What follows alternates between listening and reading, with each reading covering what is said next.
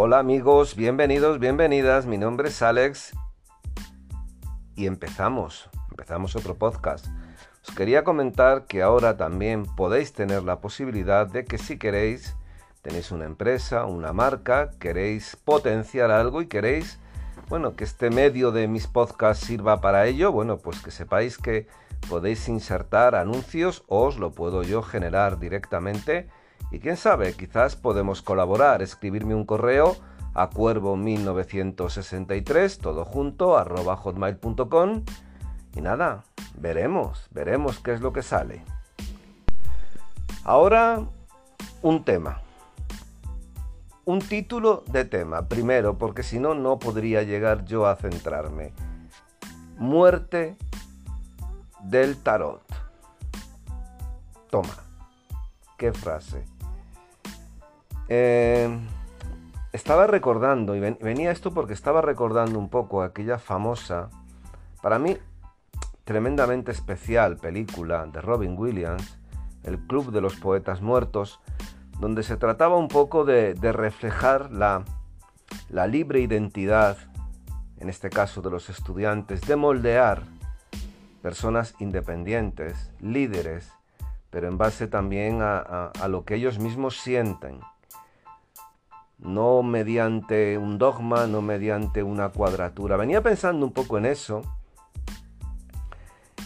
miré para atrás y empecé a ver un poco mm, qué ha pasado con todo este mundo del de la espiritualidad, todo esto que parece, bueno, que parece ya de hace mucho tiempo. A mí me lo parece de hace mucho tiempo y me he dado cuenta que ha muerto. Que ha muerto. Me he dado cuenta de que el tarot como, como algo que se podía integrar en, en, en los grandes medios de comunicación, pues se ha extinguido. Antes de tener todo su potencial. Eso es lo que me da realmente rabia. Lo hundió pues dos características principales. Una, desaparición de algo maravilloso que en su tiempo, me refiero en esos momentos de la democracia, cuando empezaba, cuando empezábamos un poco a salir de ese cascarón especial que eran las televisiones locales, lo cercenó directamente pues esa agrupación mediática de dos cadenas que, tienen prácticamente todo, todo el poder de las ondas, ellas dos, lo cual en este mundo de, muchas tendencias, en este mundo amplio, donde, donde debe haber una gran libertad y una gran posibilidad, pues me parece muy curioso y me parece tremendamente injusto que dos cadenas bajo nombres diferentes, pero mm, sus, sus emisoras, pero siendo de la misma, de las mismas pues hayan estado comiéndose todo el terreno para que otras cadenas de televisión puedan subsistir. Si esto lo sumas que el tarot no ha sido nunca muy popular ni a la derecha ni a la izquierda, ninguna de las dos ideologías le ha apetecido demasiado y la izquierda sobre todo le ha tenido un odio verdaderamente brutal. el odio lógico debería ser el de la derecha, que siempre nos ha, nos ha querido quemar en, en plazas y en lugares y en sitios. Pero la, la, parte práctica, quien realmente inició ese proceso que os estoy hablando, fue precisamente desde, desde la izquierda. Los motivos seguramente no fueron ideológicos. Bueno, puede ser, nunca se sabe. Motivos prácticos. Un día tendríamos deberíamos de discutir directamente el por qué un día, de buenas a primeras, se nos consideró prácticamente que éramos como verdaderos pervers... Mm, estaba buscando la palabra. Focos de perversión para niños y niñas de una edad determinada. Vamos, que debíamos estar en, las, en los horarios de, de madrugada hablando de sexo o jugando, que es lo que se mueve en esos horarios. Algo injusto como lo traté de explicar mucho tiempo porque primero unos niños, los niños no, ven un programa de tarot porque se aburren, programas de tarot son monotemáticos normalmente, no tienen, eh, tienen muy pocos cambios y aburren. A, a unos niños aburren. Normalmente atraemos a personas o que lo necesitan o que están pasando unos momentos por, ciertas tensiones de soledad, pero tienen una edad determinada, como cualquier día empíricamente se puede llegar a comprobar. El caso es que de buenas a primeras nos dejan en un horario nocturno, nos van cerrando cadenas, nos van persiguiendo constantemente, porque claro, hay algunos que, que se emiten a horas que no son las de la noche. Y somos foco de perversión. No hay otros focos de perversión. Tú ves las televisiones y no pasa absolutamente nada de lo que emitan. Pero nosotros sí somos, somos peligrosos.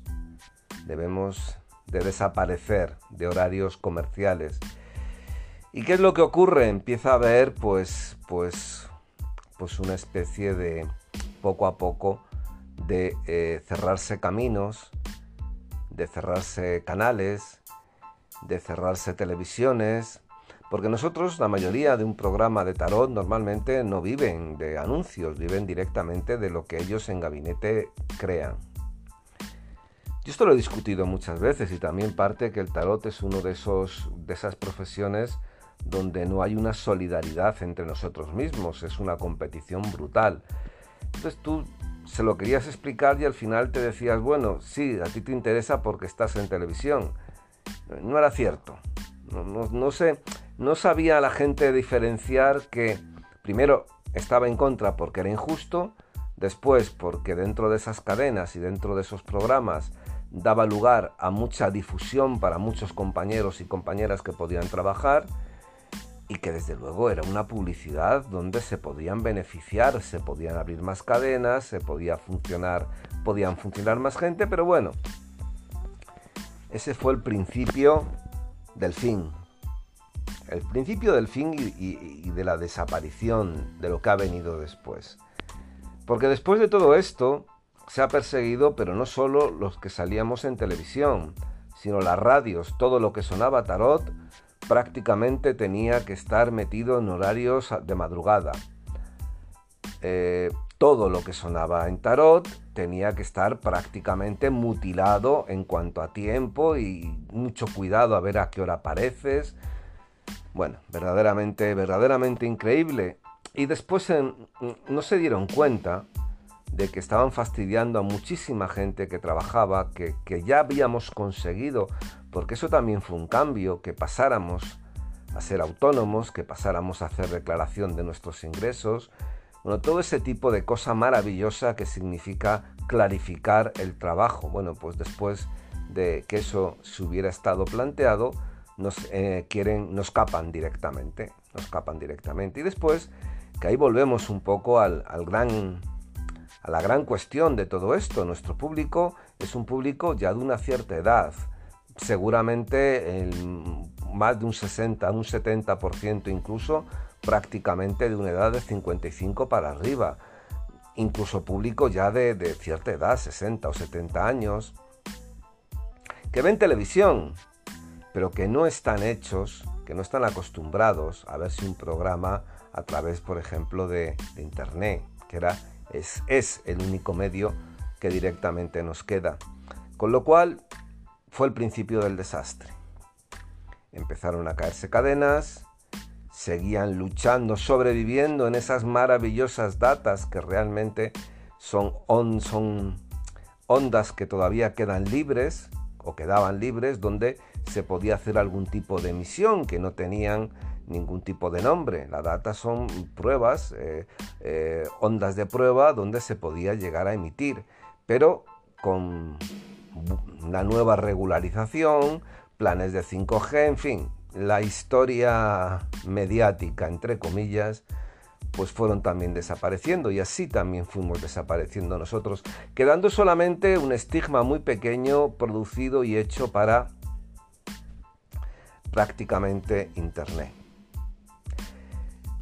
En fin, ahí empezamos a caernos. Sobrevivimos, ahora muy pocos lo que era el gran tarot, donde había 20 cadenas, donde había 20.000 tarotistas, donde había muchísima gente que se movía, que entraba, donde había grandes estudios, donde se hacían programas, donde llenábamos tarde y noche y donde al final se generaba otra forma también de, ver la televisión y que debería de entroncar también con algo que se llaman las creencias, que yo no veo que sean tan malos.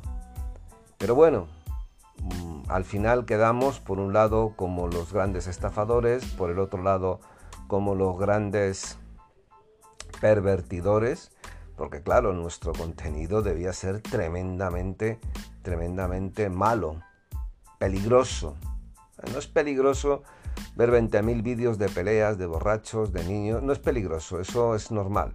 Pero claro, una persona echando cartas pervierte la mente de los niños de 14 y 15 que ya les aburre hasta las consolas. Si es que ya les aburre hasta las consolas. Si es que están viviendo en una realidad virtual totalmente distinta. Que ya no ven la televisión, que es que ya se te meten en las plataformas que son las nuevas televisiones, el Netflix, el, HBO y demás.